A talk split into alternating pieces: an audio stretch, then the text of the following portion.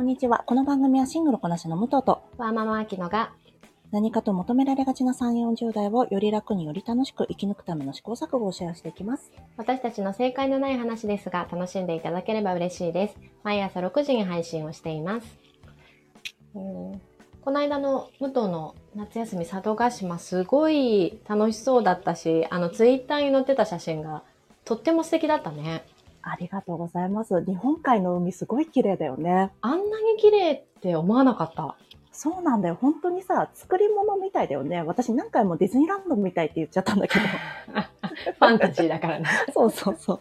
ちなみにあの、これ、あの、そっちで言えばよかったんですけど、東京から新潟まで新幹線で2時間なんだけど、田中角栄が新幹線まっすぐ通したから、あの、1万円しかかかんないの。まっすぐ通したからなの？そうそう、そうなの。あれさ、えっ、と、京都まで行くのと、あの、あれ、あんま変わん、距離はそんなに変わんないのかな？なんだけど、多分もっと高いと思うんだよね。高い高い。そう、そうなの。だからね、それが全然違うんですよね。うんあの、JR の、何が、なんだっけかな、その、あの、ジグザグになっちゃうと確か高いんだよね。ちょっと忘れちゃったんですけど。へえ。そうそう、あの、料金の換算の仕方かかな。で、そこから、り新潟から、えっ、と、なんだっけ、あそこ、えー佐渡島まで、うんえー安いとね、3000円。高いやつでも5000円ぐらいで行けるから、うんまあ、1万5000円ぐらいで片道行けれるんだよね。それであの景色を見れるって思うとすごくいい旅行だよね。そうなんですよ。しかも全体で一番早かったら、まあ3時間ちょっとぐらいで向こうに着くので、いいよね。うん。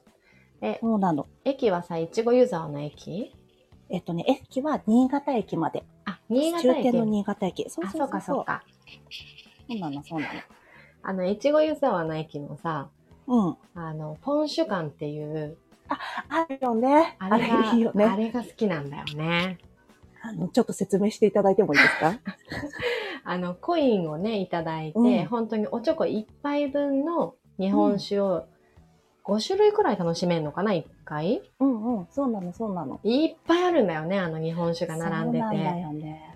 で、それが新潟各種、各地で同じようなのが、い、あそこまで越後湯沢ほど種類はないんだけど、いろんなところでそれ真似してるから、あ、そうなん新だ。潟行くとね、結構日本酒をいっぱい、あの、ワンコインで、な、いくつか楽しめるっていうのがね、あるんです。ああ、いいねそうなの。ちなみに佐渡島にも、あの、そこにね、まあ、ロバート・デ・ニーロが愛した、なんか、酒蔵みたいなところが一個あるんだけど、佐渡島もね、あんな小さなところなのに、4つ酒蔵があるんだよね。で、それで、なんだっけ、あの、いろんなものをそうやってワンコインで楽しめるようになってたりするんだよね。へえ、やっぱりお水がのいいと、まあ、かい、あの、海鮮ね、食べてる話もしてたけど、うん。なんか飲み物もいいし、食べ物も美味しいイメージ。そうなの、そうなの。でと、私がとにかくいいのが人がいないっていう。そんなにいない？そんなにいない。あの、5万人しかいないんだよね。そうなんだ、人口が。そう、人口が。で、私、東京駅にさ、つい、ついて、まあ、丸の内線に乗り換えようってやってる最中だけで、佐渡で出会った人の、と同じだけの人数と今私すれ違ってるだろうなって思いながら歩いてた。あそこの通りはそうでしょうね。そうなんですよね。あれがきつかった。まあという私の旅の思い出でした。いやー、こちらも楽しませていただきました。とんでもない。では、今日本題何話すんでしたっけ？ごめんなさい。あの、これもね、先日の武藤の、はいえっ、と、一人会の時だよね。あ、そうでした。えーうんはるさんの話から、はい。えー、スーさんの言ってらっしゃる欲の手離れ、はい、そうでした。ちょっとご説明しますと、私の一人会で話していた、えーまあ、30代女性の幼さとはっていう会があるんですが、そこで、まあ、春さんがそういう話をされていて、まあ、30代女性にかんに一えー全員じゃないですよ。一部の方に感じる幼さがあるよねと言っていて、私もそれが思い当たる節がある。で、スーさんに関しては、えーす既婚者は欲の手離れがいい、未婚の方は欲の手離れが悪いと言っていたことがあって、もしかしたらそれも近いのかもしれないっていう話をしてたんでした。そのあきちゃんはその欲の手離れについてどうですか？これもね、もちろん一部の方だし、あの、あくまでもこれは私の個人的意見ですが、うん。あの、既婚者がね、決してこう、欲の手離れがいいわけではないと思うし、なるほど。あの、これをどっちかっていうと、欲の諦めの方が、うんなんかしっくりくるかなって思ったんだよね。うん、そうかもね。やっぱり思い通りにいかないことに対して、うん。不満もね、あの、出るけど、でもしょうがないんだよねっていう気持ちで、こうなんだろう、対応していくしかない場面がやっぱりある？いや、そうだよ。だって自分の好きにはできないよ。なんかそういう理由を持ってるよね、あの既婚者は。子供がとか、えー家族がっていう何かしらのこう理由があるから、うん。欲を手放すというか諦めるしかない場面っていうのも正直多いのかなって思ったんだよね。ね。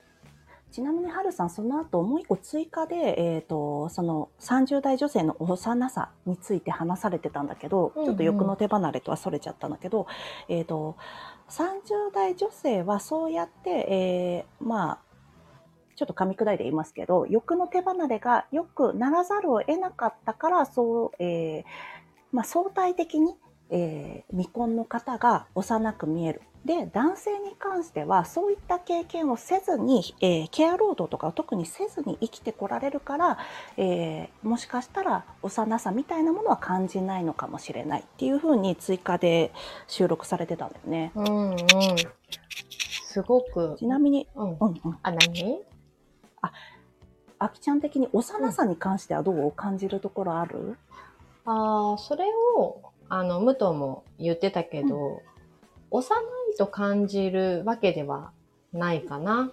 うん。なんか単純に独身女性に関しては自分の欲を諦める時の理由っていうのがないと思うんだよね、別に。そうなんだよね。ね、それが独身のメリットであるし、うん。えー、って思ったかな。うん。幼さ。言うたらだってさ、えっ、と、まあ、これも本当に一部ですけれども、うんうん。あの、家庭に入られて自分のいる社会が狭くなった方に対して幼さを感じる場面もあるし、まあ、それもそうかもね。もうね、どっちもありって言ったら本当にこれ正解のなくなっていく話だけど、あの、幼さっていうのは持っていることに対しても憧れを抱いたけどね、私は。なるほどね。そうせざるを得なかったあきちゃんからしたら、うん。そうする必要がなかった。人たちに対しての、いいな、みたいなところがあるって感じかな。うん。幼い心を手放さずに自分のやりたいことをやれるっていうのはとても素晴らしいことだと思うよね。うん私、ちょっとこの幼さっていう、えー文言だけで別の話ちょっとぶち込んでもいいですか？あ、どうぞどうぞ。私ね、少年の心を売りにする男の人大っ嫌いなんだよね。この気持ちちょっと伝わりますか？あ私でものりさん好きだからな。ああ、そうなんだ。私多分そのノリが、ああ、ちょっと、でもね、のりさんってすごい人にすぐジョブをあげたりするんだよね。そういうのを知ってるからいいんだけど、そうじゃないと、わかんないな。まあ、自分のパートナーになったらどうだろうとはもちろん、あの、うんうん。違うね、考え方があると思うけど、うんうん。何その心は何少年は嫌なの？なんか、自分、なんていうの？その自分の幼さとか、自分のなんかダメなところみたいなのも丸ごと受け入れてほしいみたいなのが一つ嫌なのと、うん。あと、いい大人なのに、こんなコンテンツが好きな俺ってまだ少年の心を失ってなくてどこかみずみずしい感性があるだろっていうのが嫌いなの。それは、とてもわかる。それ、でも少年さだけじゃなくて、うん。あの、なんだろう、えっ、と、な、何を例えに出したらあれなのかわかんないけど、うんまあ、例えば、私ってちょっと、バカだからしょうがないよね、みたいな、わかります。なんだろう、そのね、あの、なんでもいいんだけど、その自分のキャラクターはこうだから許されるでしょっていう、こう、許容を見せるうんうん。のが私も、あの、とても苦手ですね。なんかそれの亜種として、私って毒舌だから、みたいな感じ。うんうん。なんていうねそうそうそうそうそう。私ってすごい、あの、思ったことを言っちゃうタイプなんだよねっていう、なんだろう、その成熟してない態度を、うんなんだろう、いい特、あの、えー本当は悪い特性だけど、なんていうの、その人的にはいい特性の一つの裏返しとして、はい。キャラ設定としてそうそうそう表に出され受け入れてる。ねっていう。そうそう。それが嫌なところはありますよね。なんか、例えば、なんか難しい話とかをしたときに、いや、そういう難しい話を持ち出されて来られても困っちゃうんです、みたいなのをされるのも、あ、その亜種として嫌なんです。わかりますか？いや、難しい話分かりないいい加減35、6だっけ？分かりないよ？みたいな感じ。そうね。そうですね。これ伝えるのがね、その、それぞれあるでしょうね。こういう幼いところ嫌だな、みたいな。うん。まあ、あと自分も持ってると思うし、うん。そうそう、私もそうなんですよね。うん。そうなんですよね。でもそこに対して無理に成熟しようっていう気持ちも正直あんまり強く持ってない気もする。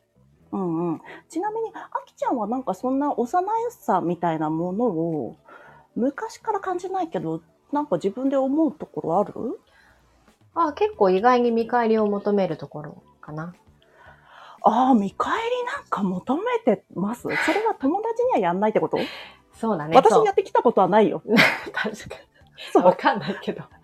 そう、ないんだよ。だから多分、このパートナー間でのことかな。そうだね。近い人に対しうんうんてやっぱり出しちゃうところがまだまだ幼いなって思うし、自分が甘えてるなっていう、甘えてる証拠って感じるね。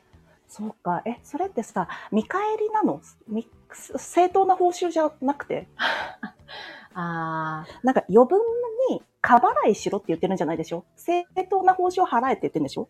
ー、えーちょっと上行ってほしい。ああ、なるほどね。そうか。でもそれって幼さなのかな。難しいね。まあでも欲の一つかも。まあそうだね。ああ、そうだね。欲に帰ってきましたね。うん、そうちょっと戻すと、もう一つその既婚者として言わせていただきたいのは、うんうん既婚者女性として言わせていただきたいのは、うんうん。あの、やっぱり夜にもし私が飲み、飲み会に参加したとしたら、うん絶対今日お子さんはって私に聞いてくる方がいらっしゃると思うんですよね。でね、うんその時私は夜出かけたいっていう欲を優先させたと思いますが。うん。えっ、と、いいじゃないですか。そうそうそうそう。それが、なんだろう、既婚女性子持ちというだけで、うん。なんだろう、あの、ちょっと欲張りに見られてしまう？そうなんですよね。うん。あの、うん。つつましくしてなさいよってことでしょ？あそうそうそうそう。うん。その質問を、あの、もし既婚男性の子持ちが飲み会に参加しててもさ、誰もしないわけじゃない？今日お子さんはって。うんすごい攻撃的だから、その質問すぐするんです、男性に。え、今日お子さんどうしてらっしゃるんですか？って私すぐ聞いちゃうの。いや、本当そこの感覚がまだちょっと差がありますね。だから既婚女性っていうだけで、まあ欲の手離れができているっていう見られる側面もあれば、ちょっと自分の欲を出しただけで、ね。あの、大丈夫？みたいな感じになってしまうのが、本当に困ったもんだなって感じ。本当だよね。あの、既婚女性もさ、綺麗で色っていう抑圧あるのにさ、うんえ、既婚女性なのにまだ綺麗でいようとして、異性の目を気にしてるの？全くもう、みたいなさ、そういう抑圧も同時に存在するじゃん。そうだね。それがね、あの、映画バービーに描かれていたんですが。あー、気になってました。そうなんですよ。ぜひ、あの、独身の方よりもどちらかといえば、いろんな女の役割みたいなのを、うん。本当はしなくていいよ。しなくていいけど、しなくてはならない方の方が、あの、響く映画だったので。うーん。そうなんだよね。嫌になっちゃうよね。ねえ。じゃあちなみにスーさんがそのさ、欲の手離れの話してるときに、これオーバーザさんかラジオかどっちで言ってたか忘れちゃったんだけど、うんあの、ボートに乗ったときに、えっ、と、既婚者チームと、えー未婚チームでたまたま分かれたんだって。はいはい。で、既婚チームはすごく、あの、欲の手離れがいいから、あの、みんなで、なんていうの？力を合わせて、呼吸を合わせて、ボートを進めさせることができたんだけど、未婚チームは全然進まなかったって、みんな我が強すぎるっていう話をしてて。それは、なんか、すごい想像つくなってちょっと思ったんだよね。面白い。